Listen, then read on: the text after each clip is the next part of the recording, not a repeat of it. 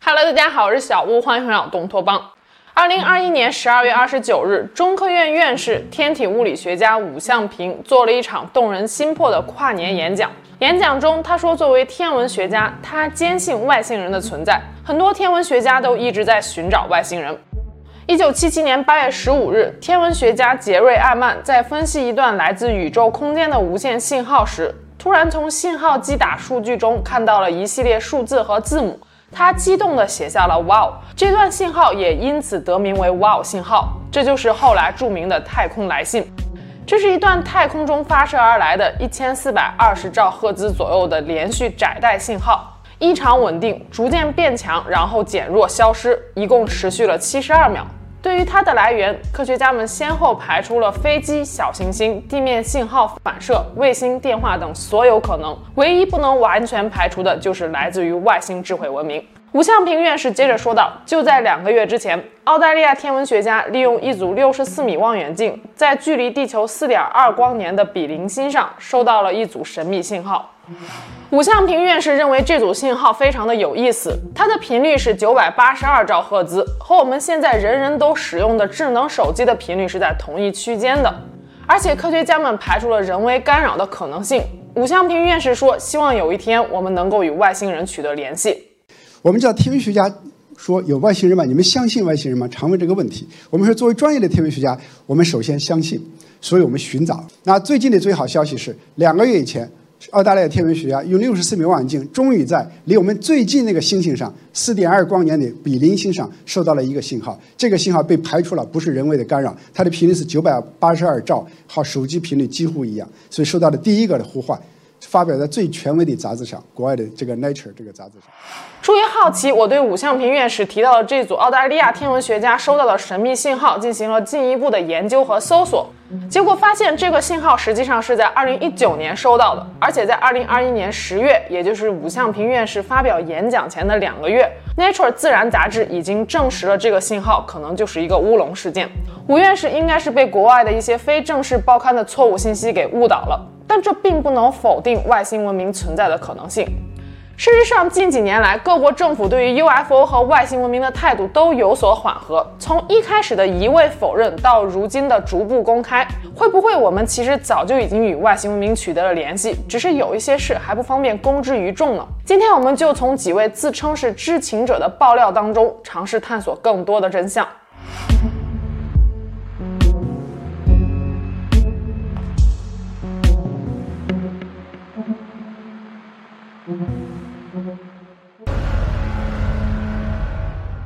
人类真实的科技发展水平是超乎我们想象的。在太阳系中存在着八支星际战斗舰队，每一支舰队都由星际航母、太空战斗机、三角形船舰、研究船、运兵船、医疗船和补给舰组成。星际航母的长度可以达到两公里，采用模组化设计，可以改装成研究船、运兵船或者是医疗船。这八支星际战斗舰队都隶属于 Solar Warden 太阳看守者计划。而太阳看守者计划是美国海军秘密太空计划的一个重要组成部分，其任务宗旨主要是由两部分构成：军事巡防我们的太阳系以及科学研究。外星种族的船舰在进入太阳系之前，太阳看守者的相关人员会引导外星种族的船舰停泊在距离太阳系外一定象限的区域，然后要求他们发出敌我识别信号。在获准进入太阳系之后，交通管制中心会给该外星船舰发送航行指引。在执行巡逻任务时，太阳系被划分成了好几个网格区域，每个网格区块又细分成了好几个巡逻区。一旦发现有异常船舰闯入不应该进入的巡逻区，太阳看守者舰队就会视情况驱逐这些船舰，甚至对他们开火。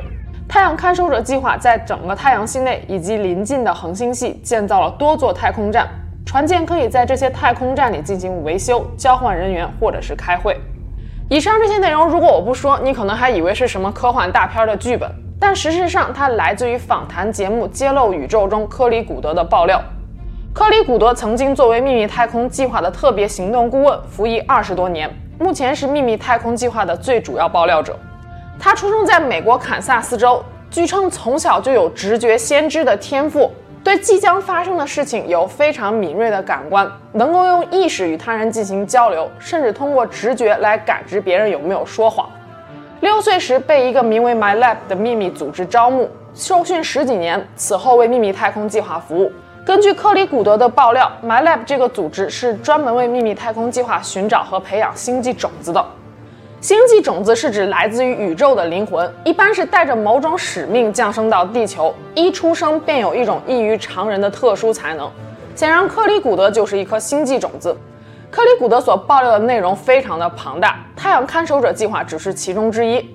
二零二一年九月二十四日，埃隆·马斯克在推特上发布了这样一张照片，没有任何的配文，照片是由 SpaceX 的民用飞行器在近地轨道附近拍下的。如果仔细观察的话，会发现照片的左上角有六架组成列队的雪茄型不明飞行物。以星际政治学而闻名的澳大利亚政治学家迈克尔·萨拉博士说道：“这些不明飞行物正是太阳看守者计划的船舰。”埃隆·马斯克因为签署了保密协议，不可以直接透露跟地外文明有关的任何信息，但是可以提供线索，让大众自己去发掘。难道说这堪比科幻大片的太阳看守者计划是真的吗？说到最让美国头痛的黑客，不得不提的一个人就是加里·麦金龙了。二零零一年二月至二零零二年三月之间，加里·麦金龙凭一己之力黑入了美国五角大楼、NASA 约翰逊航天中心以及海陆空三军网络系统的九十七台电脑。美国政府表示，麦金龙还使军方的两千多台电脑被迫关闭二十四小时，导致了直接以及间接损失七十万美元。制造了史上最严重的军用计算机入侵事件，麦金农也因此被称为世界头号军事黑客。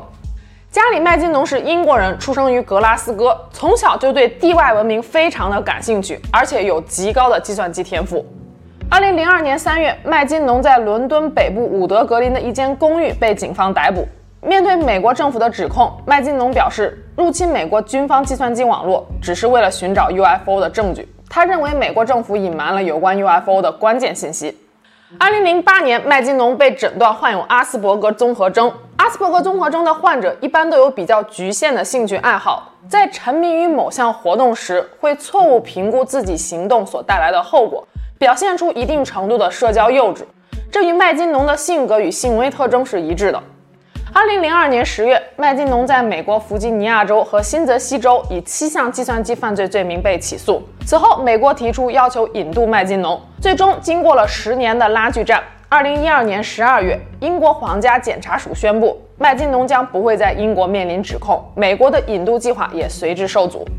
麦金农对引渡提出异议的一个重要理由是，他认为自己在美国不会得到公平的审判，会得到更加严厉的惩罚。自2006年起，麦金农就开始逐步公开他在美国军方电脑中看到的一些机密资料，其中就包括秘密太空计划的核心内容。他说他找到了一个名为 Solar Warden 太阳看守者计划的文件夹，文件夹中有大量雪茄型飞行器的高清照片。根据麦金农所说，飞船上没有任何的铆钉，无缝连接。一些飞船的背景正是地球的北半球。他还找到了一个标题为“非地球人员”的 Excel 电子表格，上面清楚地记录着太阳看守者计划中地外文明服役人员的姓名、职称和专业领域。还有一个标题为“飞船”的电子表格，记录的是飞船的名称、型号、所属舰队以及服役状态。所以从严格意义上来说，加里·麦金农才是太阳看守者计划的首位爆料者。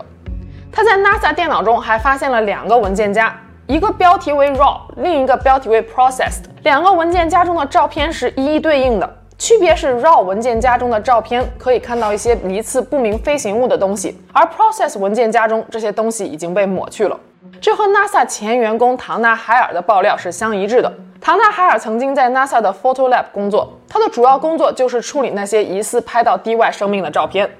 他说，在 NASA 有一条不成文的规定，就是所有的图片和影像资料都需要经过严密的筛查，然后再公之于众，为的就是避免公众看到一些不该看到的东西。And uh, I said, "Is this a UFO?" And he's smiling at me, and he says, "I can't tell you that. I can't tell you that." What I knew he meant was it was, but he couldn't tell me. So I said, "What are you going to do with this information?" And he said, Well, we always have to airbrush them out before we sell them to the public. And I was just amazed that they had a protocol in place for getting rid of UFO pictures. 一九八七年九月二十一日，美国第四十任总统罗纳德·里根在纽约举行的联合国大会上，发表了一些在当时看起来十分颠覆认知的言论。 他说：“目前人类深陷自相残杀的泥潭，或许真的当面对来自外太空的共同威胁时，我们才能够意识到我们究竟可以多么的团结。”那么，我想问问在座的各位，难道外星势力真的尚未进入我们的世界吗？In our obsession with antagonisms of the moment. We often forget how much unites all the members of humanity. Perhaps we need some outside universal threat to make us recognize this common bound. I occasionally think how quickly our differences worldwide would vanish if we were facing an alien threat from outside this world. And yet, I ask you, is not an alien force already among us?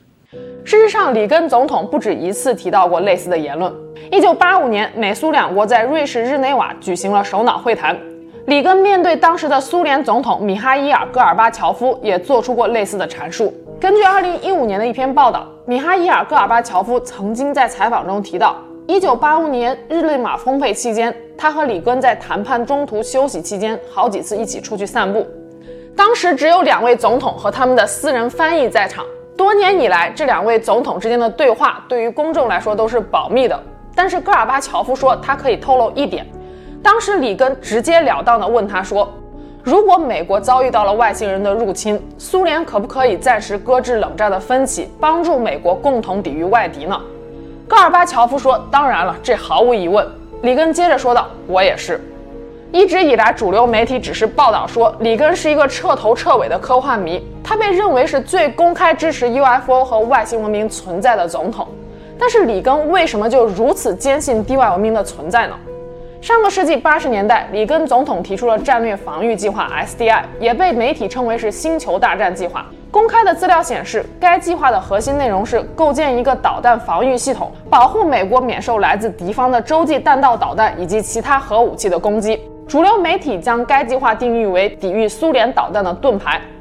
但很多 UFO 研究人员认为，该计划的真正目的是对抗敌对的外星势力。根据克里古德的爆料，太阳看守者计划最早可以追溯到八十年代初，其大部分资金来源就是里根总统所批准的战略防御计划 SDI。也就是说，SDI 很有可能只是树立给公众看的一面旗帜，实则是为太阳看守者计划筹集资金。在昂格鲁萨克逊计划那期视频中，我曾经提到，为了抗衡敌对外星势力以及阴谋集团，五十年代初，来自不同国家的一些志同道合的高层人士共同组成了地球联盟。正如其名，地球联盟就是为了保护地球以及我们赖以生存的太阳系而存在的。克里古德提到说，从里根时代开始，地球上所有的军工复合体组成了星际企业集团，大力发展科技。早在几十年前，我们的科技就已经可以防止外星人进入地球掳劫人类，甚至已经发达到一些外星种族需要来到太阳系向我们采购技术。巧合的是，就在里根总统筹备星球大战计划时，一九八一年三月三十日，他遭遇了刺杀。这天中午，里根在华盛顿哥伦比亚特区的希尔顿酒店和工会代表团一起吃午饭。在离开酒店时，埋伏在人群中的行凶者约翰·辛克利利用一把左轮手枪向里根及其随行连开六枪。枪声响起时，保镖帕尔迅速将里根推入车中，但子弹还是先击中了车辆的防弹装甲，随后反弹射入了里根的肺部。里根上车之后便感到胸闷气短，进而口吐鲜血。不过幸运的是，射入肺部的子弹距离心脏有二点五厘米的距离。经过手术之后，里根迅速康复。里根在刺杀中幸存，也打破了自一八四零年以来美国总统特科某人诅咒，即每隔二十年就会有一位总统在任期内死亡。行凶者约翰·辛克利被当场制服，因为有肯尼迪遇刺凶手被杀的先例，特工们死死地压在辛克利身上，围得严严实实，防止的就是他自杀或者是其他枪手灭口。不过，约翰·辛克利最终还是被判了无罪，原因是他患有精神疾病。要知道，当年刺杀肯尼迪的凶手也被认为是精神不正常。约翰·辛克利说，他一直在追求好莱坞女明星朱迪·福斯特，为了引起女神的注意，才策划了这起刺杀总统的计划。敢于行刺一国首脑，这在其他国家刺客的下场可想而知。可是，在美国，总统也就是一个大企业的 CEO，CEO 不听话被董事长干掉的情况不在少数。你懂我懂，大家都懂，编一个理由相当容易。所以有很多人认为约翰辛克利只是个棋子，里根遇刺的真正原因是阴谋集团为了阻止太阳看守者计划的启动。这还没完。二零一六年，作为太阳看守者计划的创始元老之一的顶级航空航天设计师威廉·汤普金斯接受了卡米洛特揭秘工程的专访，在访谈中透露了更多惊人的信息。威廉·汤普金斯一九二三年出生于美国洛杉矶，在好莱坞长大，从小就对海军军舰的模型非常感兴趣。汤普金斯的父亲一有空就会带他去长滩海港。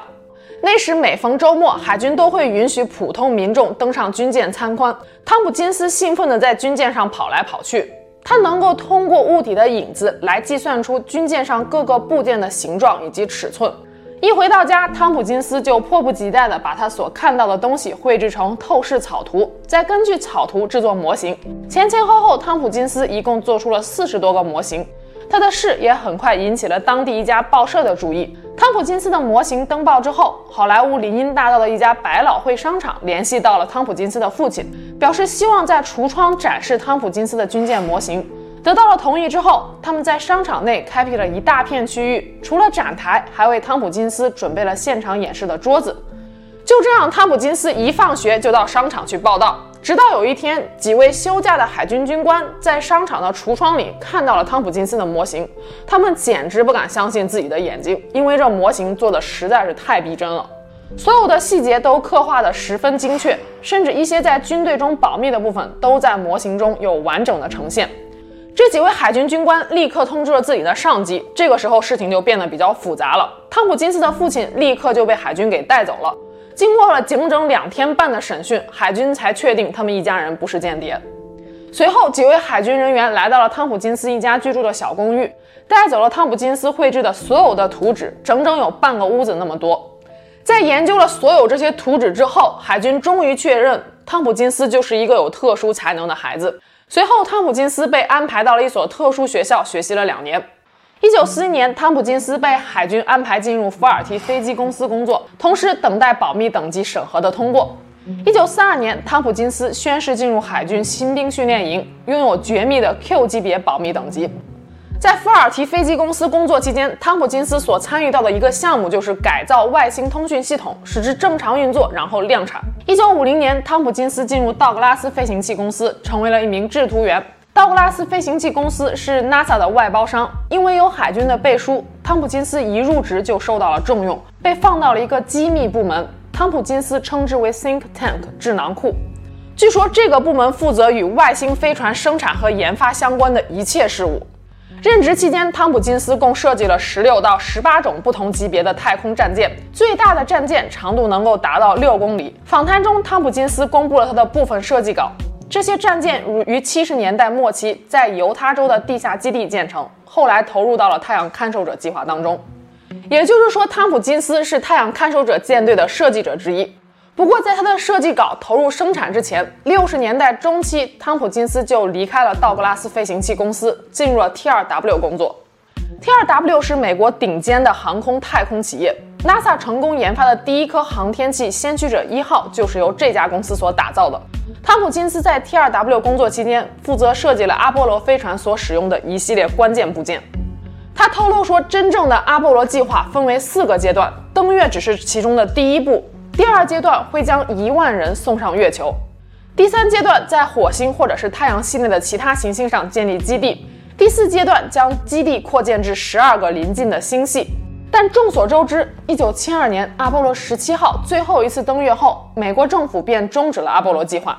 官方给出的解释是经费不足。后来，美国宇航员唐纳德·佩蒂特更是透露说，美国现在已经没有登月技术了，因为1972年之后，美国政府认为时代在进步，登月根本就没有意义，将阿波罗计划的资料全部都给销毁了。这样的说法实在是让人难以接受。汤普金斯说，事实上，阿波罗计划背后有很多不为人知的秘密。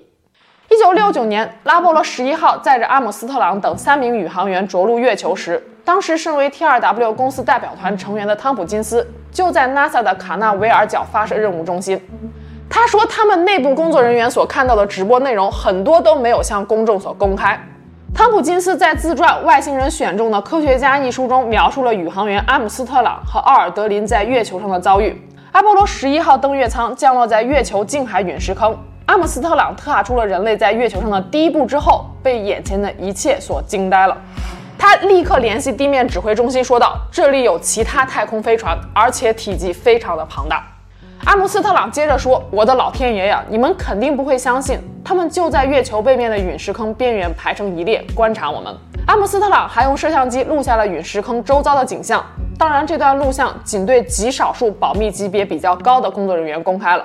汤普金斯根据他所看到的画面绘制了这样一幅素描。而 NASA 终止阿波罗计划的真正原因是外星势力在月球上对人类下了逐客令，原本打算新建的星际基地是想都不用想了。不过，他们也表示说，知道我们还有没有完成的任务，所以允许我们再进行几次月球探索，但也仅此而已。汤普金斯的描述与前美国司令部军事长罗伯特·迪安的爆料是一致的。关于罗伯特·迪安的爆料，可以去回看我这期视频，这里就不赘述了。阿波罗十一号登月全球实时直播的过程中，有几分钟的信号失联，曾经引起过巨大的争议。据说当时阿姆斯特朗是将信号转接到了私人医疗频道，一些无线电爱好者拦截到了这样一段通讯录音。Columbia, this is Houston. Go ahead, over.